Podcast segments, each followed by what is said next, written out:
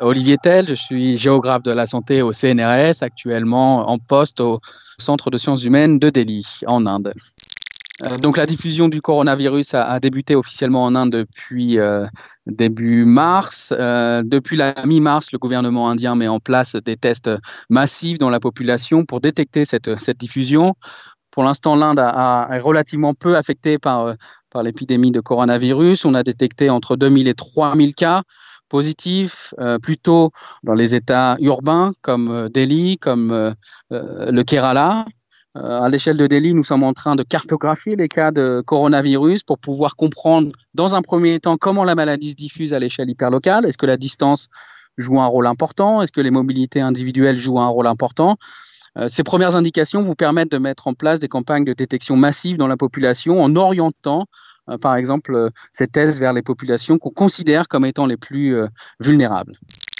Au 6 avril, le confinement est relativement bien suivi par les populations les plus favorisées. On a pu se rendre compte que les mobilités avaient, diminué de l'ordre de 80%, c'est-à-dire 80% des individus en Inde euh, restent dans leur domicile, ce qui est relativement important. Pour autant, on peut aussi euh, se rendre compte que les populations défavorisées n'ont pas eu le temps de mettre en place des stratégies compensatoires. On voit qu'énormément euh, d'images euh, qui révèlent que ces populations défavorisées veulent se rendre dans, les, euh, dans leur quartier d'origine sont des populations migrantes qui sont bloquées dans les villes, qui ont cherché ces derniers jours en fait à rentrer dans les villages du Bihar, de l'Uttar Pradesh. Ça pose évidemment des, des questions sur la condition sanitaire de, ces migrants. Vont-ils transmettre ou pas les épidémies localement? On n'en est pas sûr. Il y a beaucoup d'hypothèses qui, euh, signalent que c'est très peu probable. Pour autant, ces, ces migrants vont probablement subir de plein fouet l'impact économique de ce confinement et euh, vont payer les conséquences, à mon avis, à long terme. Alors c'est très difficile de comprendre pourquoi est-ce que l'Inde recense peu de cas. On pense évidemment à un sous-recensement des, cas. Euh, pour autant, c'est ce qu'on a pu voir. J'ai discuté avec pas mal de, de, docteurs dans les hôpitaux. Ils en voient relativement peu comparativement en France, en Espagne ou en Italie. C'est difficile de comprendre pourquoi est-ce qu'on a peu de cas pour l'instant. Euh, la première hypothèse est qu'on est au début de l'épidémie, que celle-ci va s'aggraver dans les prochains jours, prochaines semaines. Il pourrait y avoir d'autres euh, réponses. Euh, on a très peu d'éléments sur l'impact de la météo sur le coronavirus. L'Inde va rentrer dans un été plutôt lourd. Il fait actuellement 35 degrés.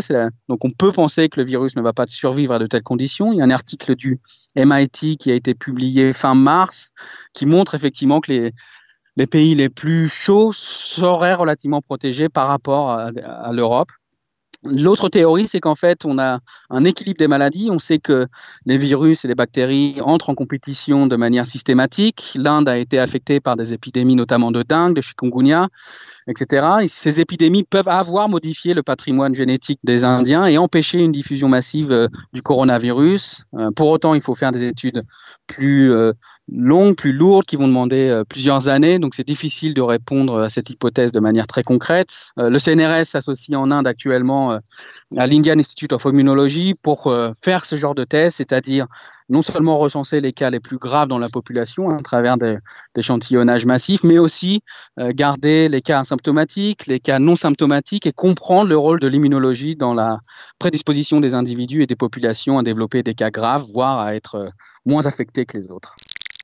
Je travaille depuis une dizaine d'années sur les épidémies de, de chikungunya, de dengue, de malaria urbaine. Donc, en tant que géographe de la santé, je m'attache à comprendre la diffusion spatiale des épidémies, mais aussi leur diffusion dans les strates sociales et économiques euh, des sociétés desquelles elles, émergent. Ce qu'on a appris en étudiant euh, la diffusion de la dengue au Laos et, en Inde, voire en Thaïlande, c'est que euh, la dengue ne suit pas les modèles géographiques connus, c'est-à-dire qu'elle se diffuse dans toutes les strates de la société très rapidement c'est-à-dire en l'espace de, quelques mois, ce qui met en avant en fait le fait que les centralités urbaines sont extrêmement importantes dans le niveau de risque, c'est-à-dire que traditionnellement on pensait les quartiers favorisés plutôt avantagés euh, par rapport aux quartiers défavorisés vis-à-vis de la diffusion de ces maladies. On les pensait protégés. Or, avec la dengue et le chikungunya et avec l'ensemble des maladies émergentes, on s'aperçoit que ces quartiers traditionnellement favorisés ne le sont plus. Euh, la raison, ce sont les mobilités des individus qui vont dans les villes indiennes. On voit euh, que les quartiers centraux, plutôt favorisés des villes, sont au centre de ces mobilités, c'est-à-dire qu'un nombre important d'individus vont venir travailler dans ces espaces. On peut voir par exemple qu'à Montbay, il y a plus de 7 millions d'individus qui se rendent chaque jour dans le cœur de, la ville. À Delhi, c'est plus de 2 ou 3 millions de personnes qui vont travailler chaque jour au cœur de, de la ville. Euh, donc oui, l'Inde est marquée par des mobilités extrêmement euh, exacerbées. Les gens voyagent sur de longues distances euh, de manière journalière. Évidemment, c'est un terrain propice à la diffusion des maladies euh, telles qu'on pourrait les observer en Europe, euh, à Paris, voire à Londres. Donc c'est un élément qui rapproche la diffusion de la dengue et du chikungunya de, cette épidémie de coronavirus, puisqu'on voit bien plusieurs recherches ont état d'une diffusion spatiale marquée, c'est-à-dire qu'on trouve la maladie dans tous les types d'espaces, défavorisés, favorisés, grandes villes, petites villes. Donc en tant que géographe, notre, notre première étape est vraiment d'analyser les mobilités des individus pour mettre en relation ces structures de mobilité avec euh, les taux d'incidence de la maladie.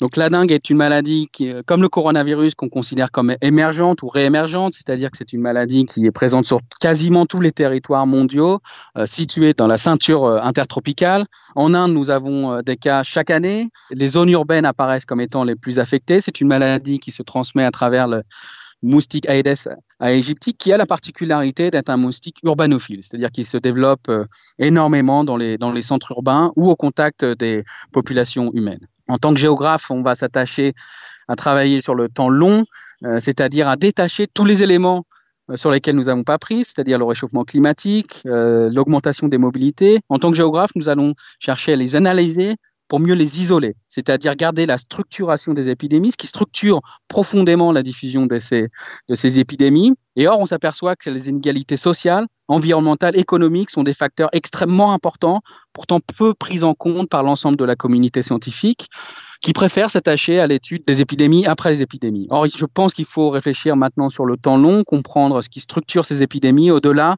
euh, d'un simple épiphénomène, c'est-à-dire au-delà d'une simple épidémie comme le coronavirus.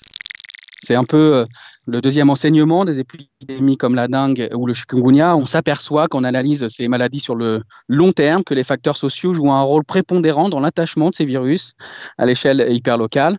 Euh, à Delhi, par exemple, on voit que les épidémies de dengue commencent toujours au même endroit, c'est-à-dire dans les populations les plus défavorisées, délaissées.